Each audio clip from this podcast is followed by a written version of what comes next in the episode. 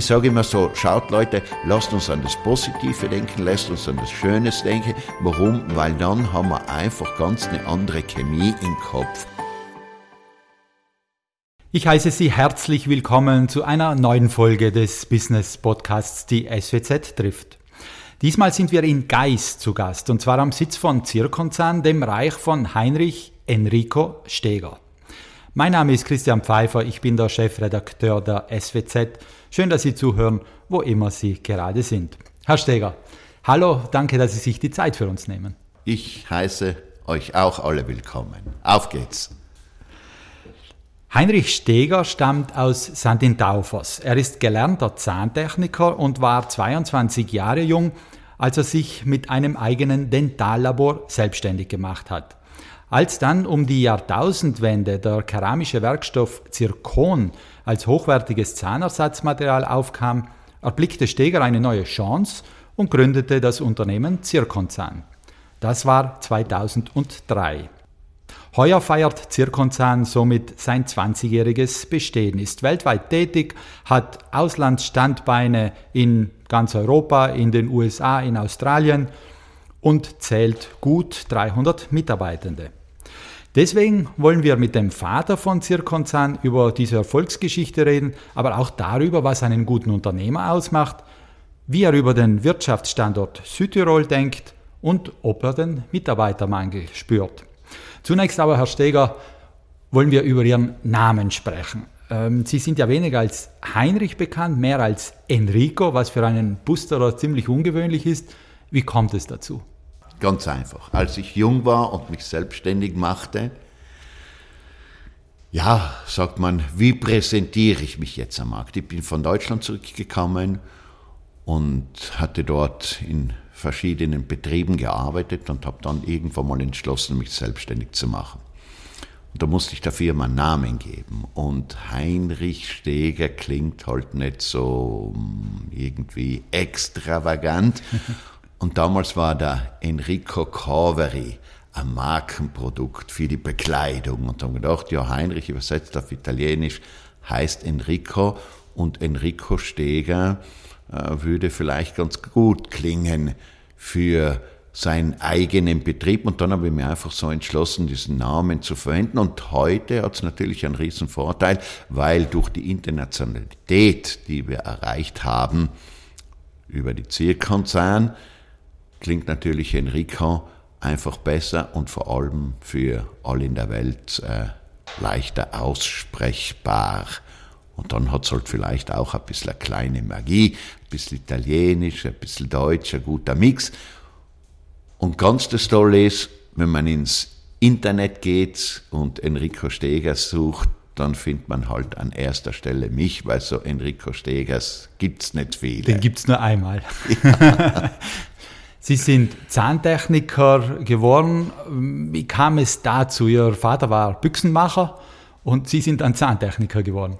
Ja, es war so, äh, ich war natürlich schon in der Jugend nicht ganz einfach, wie man halt oft so von Geschichten hört von Unternehmen, die es im Leben ein bisschen weiterbringen. Die waren in der Jugend nicht immer die bravsten.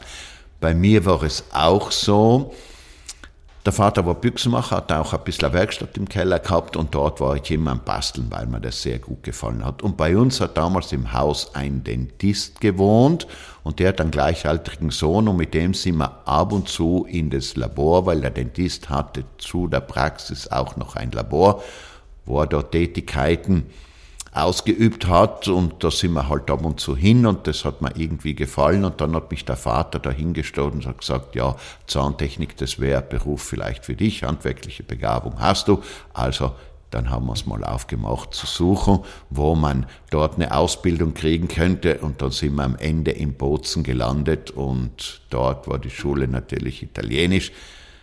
Ja, das war natürlich eine große Herausforderung das erste Jahr bin ich natürlich sitzen geblieben und dann bin ich mal arbeiten gegangen und als Privatist wieder eingestiegen und habe dann dort die Schule zu Ende gemacht. Ist vergleichbar die Zahntechnikerschule mit der Gewerbeoberschule und am Ende hat man dann das Abitur und äh, praktisch eine gute Ausbildung. Richtig eine tolle Geschichte. Und Sie sind dann äh, nach Deutschland gegangen, so in etwa zwei Jahre, haben in verschiedenen Dentallaboren gearbeitet und mit 22 haben Sie sich dann in Innsbruck mit einem eigenen Dentallabor selbstständig gemacht. Warum Innsbruck und nicht Nein, Bruneck? Innsbruck nicht. Innsbruck muss ich dazu sagen, ich habe nach der Ausbildung habe ich in Innsbruck studiert, Medizin studiert, hatte parallel mein Labor hier, um dass ich das Studium finanzieren konnte, aber vor allem ist es dann irgendwann mal so erfolgreich geworden, der Betrieb, dann war dann Entscheid entweder oder das Studium oder eben der Betrieb und dann habe ich mich für den Betrieb entschieden. Okay, also das äh, Dentallabor war in Bruneck und Sie haben in Innsbruck studiert. Das so Dentallabor war eigentlich im Keller meiner so. Eltern und das war damals noch St. in Taufers. Heute ist es mitunter in Bruneck. Okay. Dann kam das Zahnersatzmaterial Zirkon auf und Sie haben Zirkonzahn gegründet. Was hat Sie damals geritten, um mit 44 nochmal neu anzufangen und ein Unternehmen zu gründen? Ja, es war so. Ich habe ja immer ein bisschen den Traum gehabt, Besonderes zu machen. Und das hatte ich damals im Labor auch schon gemacht. Ich habe sehr viel mit verschiedenen Firmen kooperiert, war weltweit unterwegs, Fachvorträge zu machen und Kurse zu geben, war eigentlich das ganze Jahr immer mit dem auch noch parallel dazu beschäftigt. Ja, und es war so, ich hatte dann mal dieses neue Material Zirkon am Verarbeiten und da kam mir irgendwann mal während dieser Tätigkeit irgend so ein Gedankenblitz bezogen auf was, was man mir mal erzählt hatte und irgendwie kam es dann geschossen, weil ich ein guter Verknüpfer und Kombinierer bin, dass man das über einen ganz einfachen Weg lösen könnte, um dieses Produkt zu bearbeiten. Es war damals sehr komplex. Da hat es äh, Softwaren gebraucht, hat es Maschinen gebraucht. Das war extrem teuer, nicht für jedes Labor zugänglich. Ja, und dann kam der Gedankenblitz und dann habe ich mir auf den Weg gemacht und habe gesagt, okay, jetzt probiere ich's. Ich schaue, mhm. dass ich das hinkriege. Und wie gesagt, meistens, wenn ich mir was vornehme, geht's immer gut aus, weil ich mir sage, das muss so sein. Auf geht's. Ist mhm. immer die Devise. Also das war dann ein, ein Gerät für die Verarbeitung von Zirkon, oder? Ein, ein, ein weniger teures Gerät? Das war so, ich habe mir was ausgedacht aufgrund einer Erzählung. Wie ich schon erwähnt hatte, hatte ich dann ein Gerät erfunden und das war ein manuelles Gerät. Das manuelle Gerät kostete sehr wenig. Man hat sozusagen den Prototypen manuell erstellt, was man schon gewohnt war im Labor, weil alles dort manuell erstellt worden ist. Und dieser Prototyp würde dann mit einer Kopierfräse, so ähnlich wie in die Schnitzer haben in Südtirol, wurde dann das Zirkon herausgefräst. Das Zirkon musste größer sein, weil es durch die thermische Behandlung bei 1600 Grad dann schrumpft. Das war der Beginn effektiv von Zirkonzahn. Und als das Gerät fertig war, habe ich dann angefangen, dieses Gerät zu verkaufen. Und das hat das erste Jahr schon brillant funktioniert. Liebe Zuhörerinnen und Zuhörer, Sie hören vielleicht im Hintergrund das Brutzeln eines Holzofens. Wir sitzen hier in einem getäfelten Raum, einen wunderschönen Raum, richtig gemütlich äh, am Sitz von Zirkonzahn und wir sprechen mit Enrico Steger über seinen Werdegang.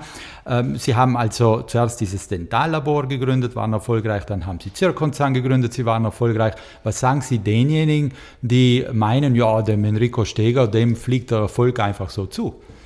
Ja, Erfolg fliegt einem einfach nur zu. Das heißt, wenn man positiv gesinnt ist und für alles offen ist und immer sagt, alles ist möglich, man muss nur wollen, dann ist es einfach so. Und ich glaube, jeder erfolgreiche Unternehmer in Südtirol ist ein Beweis dafür, weil er sagt sich jeden Tag, das geht und er sagt sich nicht jeden Tag, warum es nicht gehen sollte.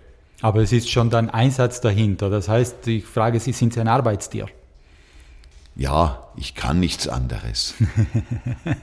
also der Erfolg fliegt zu, wenn man ihn sucht. Ja, es ist so, man muss offen sein, das Glück kommt ab und zu vorbei und wenn es dann da ist, muss man es beim Job packen und sagen, jetzt geht's los. Was macht also einen guten Unternehmer in Ihren Augen aus? Ja, einmal braucht man entsprechende Geschichte, das fängt vielleicht schon in der Kindheit an, was man dort erlebt hat. Meist, wenn man in der Schule vielleicht nicht der Beste war, ein bisschen Revoluzer war, dann hat man die richtigen Gene, um sowas zu realisieren. Warum? Weil man 100 Mal hinfällt und 200 Mal aufstehen kann. Und äh, man muss immer schaffen wollen. Man muss den Mund aufmachen. Man muss erzählen, was man macht, was man kann, was man will. Leute begeistern und natürlich anpacken. Das ist die Devise. Anpacken und nicht winseln.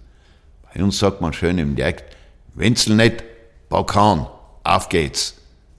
Weil Sie sagen, man muss ein bisschen Revoluzer sein. Muss man ein bisschen verrückt sein, um sich die Risiken, Risiken der Selbstständigkeit des Unternehmertums anzutun?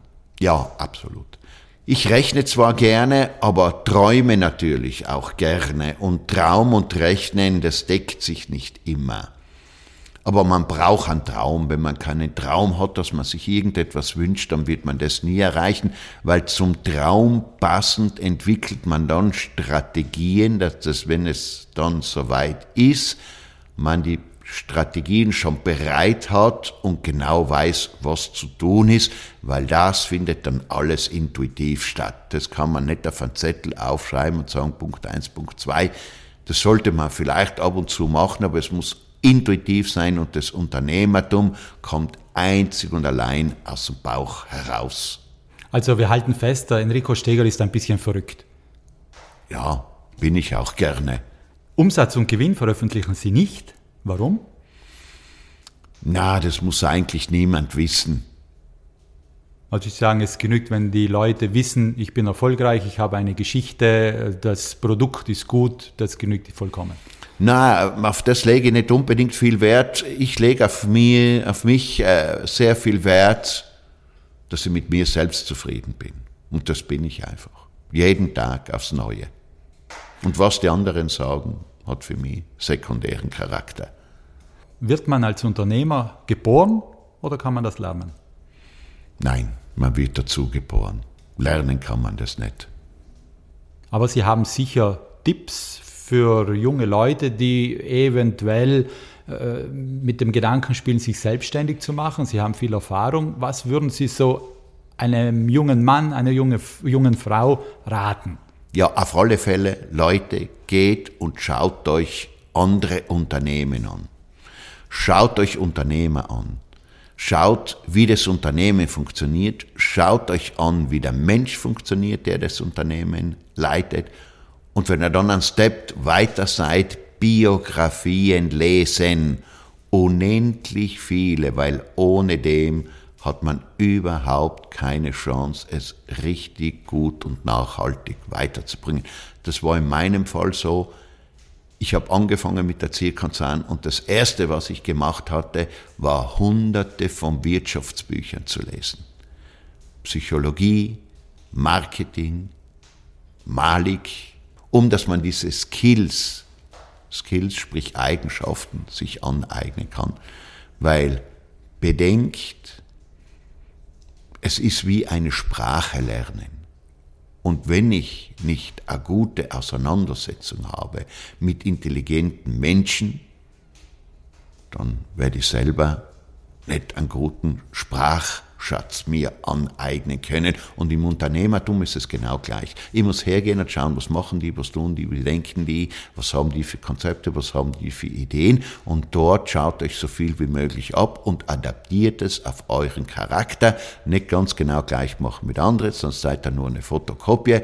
Macht und adaptiert es auf euren Charakter und ihr werdet sehen, dann geht die Post richtig ab und vor allem Optimismus und immer auf geht's. Gibt es eine Biografie, die Sie ganz besonders beeindruckt hat? Na, ich lese sie alle und so hat da jeder seine eigenen Charaktere, seine eigene Geschichte, aber meist ist es halt so, wenn die Menschen in der Jugend Schmerzhaftes erlebt haben, dann geht's meist leichter. Warum? Weil entweder oder man geht an der zugrunde oder man kriegt's gebacken und wird verdammt resilient, weil Resilienz ist alles. Sie sind in einer ganz speziellen Nische tätig. Spüren auch Sie den Fachkräftemangel, von dem so viel die Rede ist? Ja, äh, wie gesagt, es ist natürlich so, dass die Leute nicht Schlange stehen, um hier einen Job zu suchen, was ja gut ist. Ich sage immer so, lieber ist mir zu weniger, zu wenig Menschen als zu wenig Arbeit. Folgedessen können wir uns da alle nicht beschweren. Und ich sage immer, nein, wir haben noch alle Leute gefunden, die wir haben wollten. Nicht sofort, aber wir haben sie alle gefunden. Und die Leute, die natürlich zu uns kommen, müssen auch ein bisschen zu unserer Philosophie passen.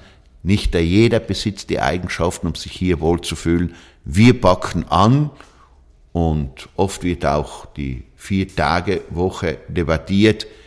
Ja, ich muss bei Leuten hier schauen, dass ich sie rauskriege aus dem Betrieb, weil sie am Ende alle gerne mit dabei sind und sagen, ich muss noch was tun, ich muss noch was weiterbringen.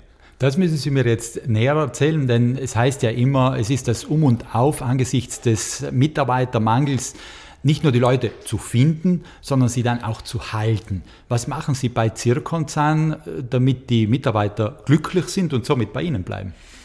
Na, wir haben natürlich auch eine Fluktuation im Unternehmen wie alle. Auf der einen Seite sage ich, Fluktuation auch wiederum was Positives, da kommt wieder frischer Gedanken herein. Meist bringt man dann bestimmte Leute auf ein bestimmtes Niveau und dann steht es. Und wenn dann die Next Generation kommt, dann geht's von diesem Niveau wieder etwas aufwärts. Deswegen müssen wir ja sterben irgendwann mal, um dass die Next Generation hergehen kann und das gescheiter machen kann, als wir das gemacht hatten. Ja, und ansonsten muss ich hergehen und sagen, die Leute, die richtig gut sind, die finden hier alles, was sie brauchen. Wir sind ein reiches Unternehmen. Wir müssen nicht auf jedes Detail schauen, ob wir uns das jetzt leisten können oder nicht. Wenn man was braucht, dann wird es bestellt. Und somit sind die richtig guten und kreativen Leute unglaublich gerne hier und die muss ich fast abends rausjagen, anstatt dass sie mir sorgen muss, dass sie nicht kommen möchten. Aber Sie machen nichts Besonderes für die Motivation oder damit Sie dann, Sie sagen, das ist eigentlich Eigenmotivation. Ja, das ist Eigenmotivation, weil nur durch Eigenmotivation funktioniert. Weil ich sage, na Leute, ihr seid keine Zirkushunde, denen ich irgendwas ins Maul schmeißen muss, dass sie mir was tut. Das ist nicht eine gute Voraussetzung für eine Arbeit zu machen. Das heißt, Arbeit befreit einen. Warum? Man hat eine Beschäftigung, man erreicht Zufriedenheit, man kriegt dann noch ein Geld, ist abends müde und schläft dann gut, wenn man richtig was gemacht hat und geleistet hat und ist vor allem mit sich selbst zufrieden. Und das heißt, das ist das größte Geschenk, was man haben kann. Es heißt aber immer, dass natürlich fast jeder Mensch Eigenmotivation hat diese Eigenmotivation aber auch ähm, abgetötet werden kann im Unternehmen. Also sie machen zumindest etwas, dass sie nicht verloren geht, die Eigenmotivation. Sie demotivieren nicht. Nein, nein, ich tue alles äh, dafür, dass die Leute äh, gut drauf sind. Das heißt, indem ich ihnen Freiheit lasse. Das ist das einzige Mittel, was wirklich funktioniert. Begabte Leute sollen Freiheit haben, die sollen ihre Ideen realisieren können. Wir besprechen es gemeinsam, wir haben gemeinsam eine Freude. Wir schmeißen ab und zu eine lässige Party hier im Haus. Da muss ich zwar den einen und anderen heimtragen, aber das ist auch nicht so schlimm. Wie halten Sie es mit Homeoffice? Ja, Homeoffice, wir bestimmte Mitarbeiter, die machen Homeoffice, weil sie zu weit entfernt sind und weil sie einfach äh, ganz gut zu uns passen. Dann machen wir auch ein bisschen Homeoffice. Aber ich finde prinzipiell Homeoffice nicht gut, weil die soziale Auseinandersetzung ist unerlässlich. Wenn man nur mal Homeoffice macht, wird man irgendwann mal ganz ein anderer Mensch und man hat einfach keine Zufriedenheit mehr. Wir müssen andere Leute treffen, wir müssen mit anderen Leuten Auseinandersetzungen haben. Das gehört einfach zum Menschsein und deswegen ist der Betrieb ein Treffpunkt, wo man Leute trifft und ich muss sagen, ich für mich, ich freue mich sonntags schon, dass der Montag kommt, weil ich nichts lieber tue, wie bei der Firma bei der Tür hineingehen und wieder auf einen Haufen junge Leute treffen. Wir haben sehr viele junge Leute im Unternehmen und das ist für mich eine Freude, weil ich sehe die lieber wie meine Alterskameraden, weil dann äh, sehe ich eigentlich, wie alt ich bin Und wenn ich hier ins Betrieb reinkam und sehe ich alles nur junge Leute, und dann glaube ich, na, na, irgendwie muss sie da gleich sein wie die. Ich gehöre zu 100 Prozent dazu und sehe mich dann einfach viel jünger, was natürlich auch viel Spaß macht. Und das würde mir im Homeoffice alles abhanden kommen. Da müssen Sie mir jetzt erzählen, wie Sie diese jungen Generationen erleben am Arbeitsplatz. Es gibt ja viele Klischees, in denen ist die Freizeit wichtiger als die Arbeit, aber sagen Sie mir, wie Sie sie erleben. Ja, es gibt natürlich dies und es gibt jenes, aber ich muss sagen, bei uns äh, haben wir das Problem nicht. Wir haben gute Führungskräfte. Die guten Führungskräfte sind ja wie Eltern, die die Kinder in die richtige Richtung bringen. Und so ist die gute Führungskraft, die vorbildlich viel arbeitet, auch wiederum derjenige, der den Message hinübergibt und den Leuten sagt, du, da geht's lang.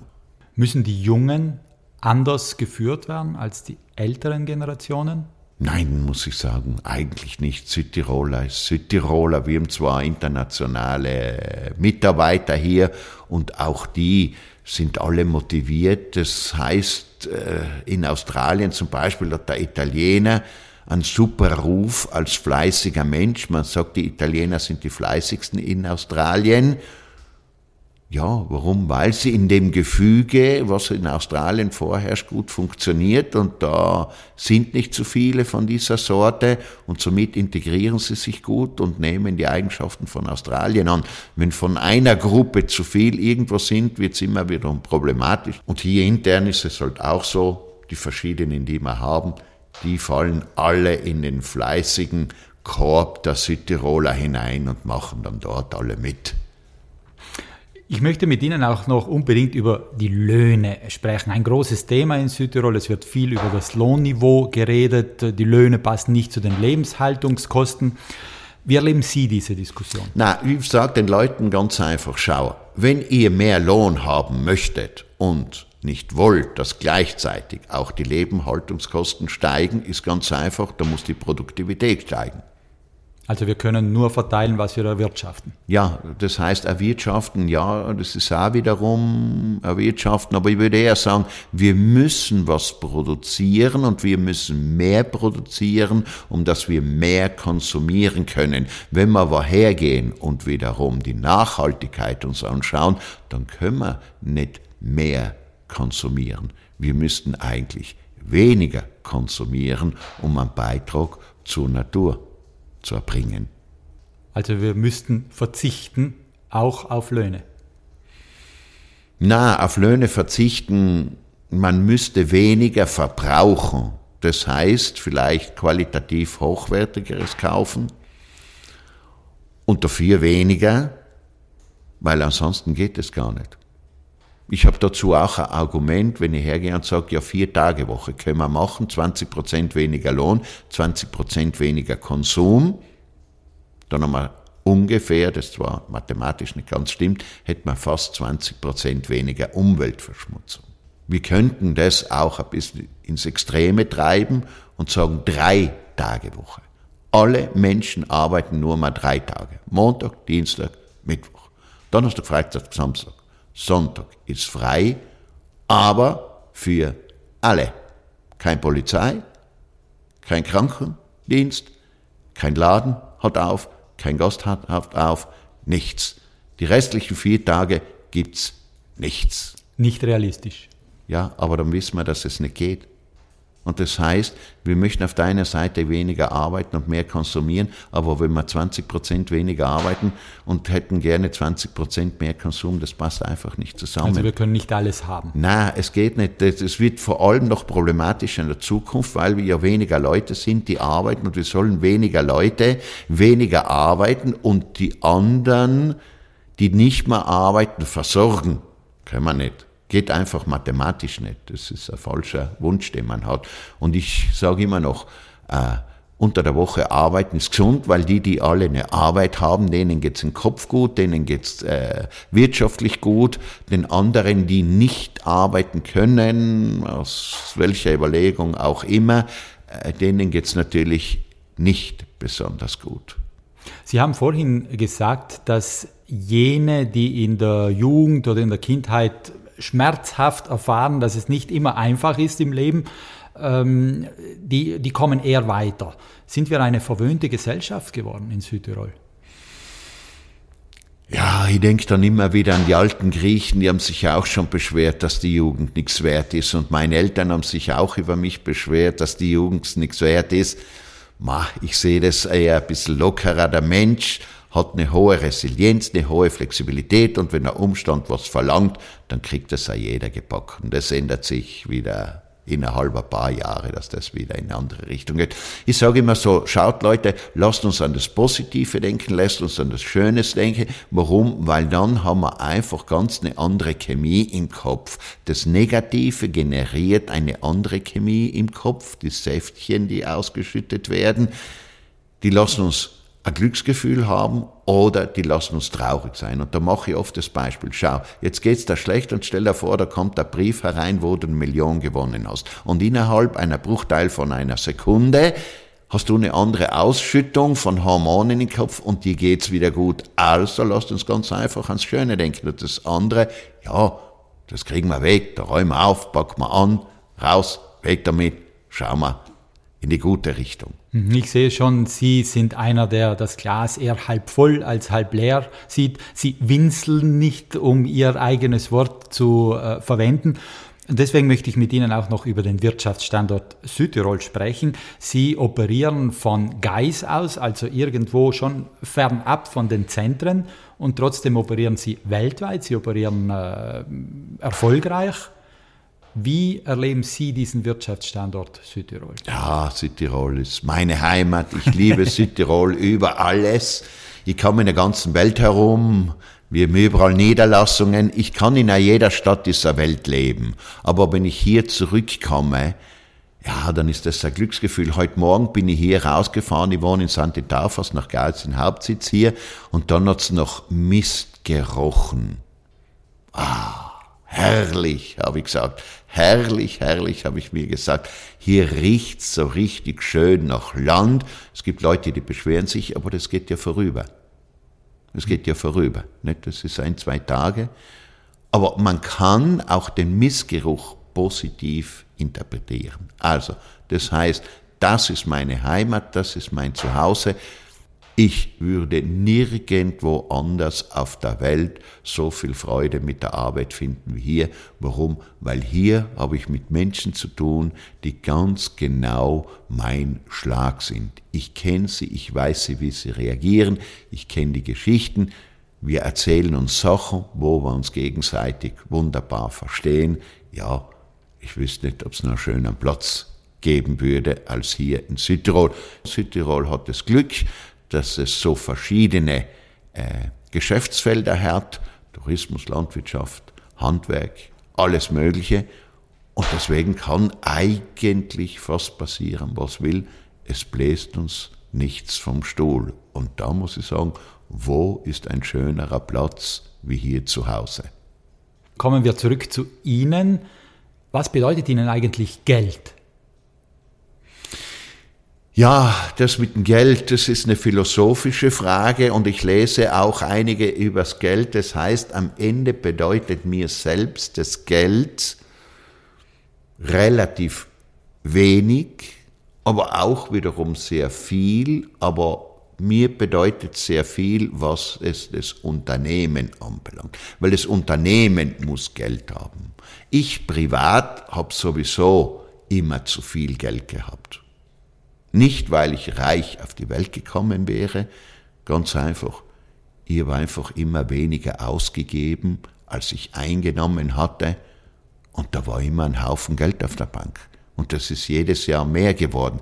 Das heißt, ich persönlich führe das gleiche Leben wie eh und je. Warum? Weil ich hier in der Gemeinschaft eingebettet bin, wo es allen gleich geht. Ich möchte an der Gemeinschaft teilhaben und mich nicht dadurch irgendwelchen extremen Geldkonsum von der Gemeinschaft abheben.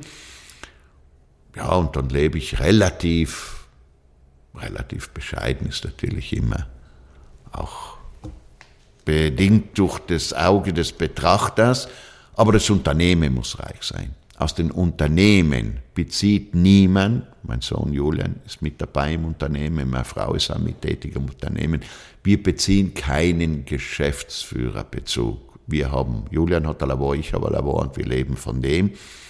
Wir haben zweimal eine Entnahme gemacht, einmal das Haus für den Julian zu bauen und einmal eine Liegenschaft zu kaufen, privat. Ansonsten haben wir aus den Unternehmen nie ein Geld entnommen, weil wir gerne das Geld im Unternehmen lassen, dass das Unternehmen richtig gesund ist. Und mir macht das Freude, wenn das Unternehmen richtig gesund ist. Sie haben mal in einem Interview gesagt, äh, mit einem Sportwagen kann ich auf der Straße glänzen, mit meinem Wissen kann ich überall glänzen, eventuell auch nackt in der Sauna. Ist es also die Gier oder die, die Neugier nach, nach Wissen, die Sie antreibt? Ja, absolut, muss ich sagen. Ich lese sehr viel.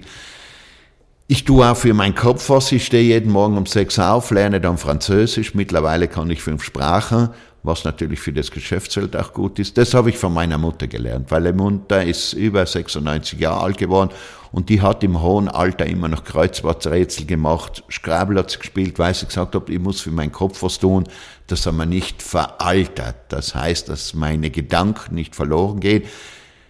Und die hat sehr hart dagegen angekämpft. Und das war für mich ein schönes Vorbild. Und ich mache das jetzt mit Französisch am Morgen und abends, wenn ich nach Hause komme, dann lese ich immer irgendwelche gescheiten Bücher oder höre mal Podcasts an, was unglaublich wichtig ist, um den Intellekt weiterzubringen. Und vor allem muss ich sagen, der Grund dafür, dass ich das so intensiv betreibe, ist, weil ich in der Jugend gerne an Wissen gekommen wäre, aber keiner hat mir irgendwas Gescheites erzählen können. Und das möchte ich jetzt halt schleunigst nachholen.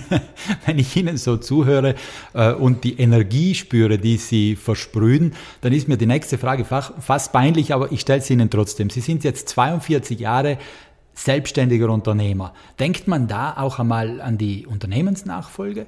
Ja, das auf alle Fälle. Ich habe einen Sohn, der bringt sich von Jahr zu Jahr weniger schlecht ein, um nicht zu übertreiben. Das haben wir so bei uns hier. Ja, und dann bauen wir natürlich ein junges Team auf, äh, die alle richtig mit anpacken drumherum. Und das heißt, mein Gedankengang ist immer der, ich muss eine hundertjährige Projektion machen. Das heißt, ich muss 100 Jahre vorausdenken. Warum? Weil ich alte Unternehmen kenne, deren Geschichte auch lese und die haben in die Zukunft projiziert. Und Zielkonzern sollte es in 100 Jahren auch noch geben. Das ist mein großes Ziel. Die Zeit, die läuft uns davon, aber mit einer Tradition in unserem Podcast möchte ich nicht brechen. Wir stellen zum Abschluss des Podcasts immer unseren Gesprächspartnern und Partnerinnen drei Fragen mit der Bitte um ganz kurze Antworten, gerne auch nur in Stichworten. Und das möchte ich auch mit Ihnen machen. Herr Steger, was möchten Sie unbedingt noch lernen? Ja, unbedingt spezifisch habe ich nichts, so viel wie möglich. Welches Talent haben Sie, das man Ihnen nicht zutrauen würde? Ah, das kann ich selbst nicht beurteilen. Und eine letzte Frage. Welches war der beste Ratschlag, den Sie je bekommen haben? Ja, das müsste man jetzt hergehen und aufs Leben beziehen. Und da muss ich sagen, sind sicherlich die Ratschläge meiner Mutter die besten. Gibt es einen im Besonderen oder sehr viele? Na, einen, vielleicht, was ich mich sehr gerne erinnere, sie sagt, wenn man Geschäfte macht, muss man den anderen auch was lassen. Herr Steger, danke für die Zeit, die Sie uns gewidmet haben. Danke für die Einblicke in Ihr Denken, fürs Philosophieren auch. Und äh, wir wünschen natürlich weiterhin viel Erfolg. Und danke auch Ihnen, liebe Zuhörerinnen und Zuhörer, fürs Dabeisein. Falls Sie einen Tipp haben, wenn wir mal in unserem Podcast laden sollten, dann schreiben Sie mir einfach an christian.swz.it. Die nächste Folge unseres Podcasts, die gibt es in zwei Wochen und wenn Sie in der Zwischenzeit Lust auf noch mehr Interviews und Berichte aus Südtirols Wirtschaft und Politik haben, dann gibt es die SWZ jeden Freitag druckfrisch und online gibt es uns natürlich auch. Bis zum nächsten Mal, machen Sie es gut und bleiben Sie gesund.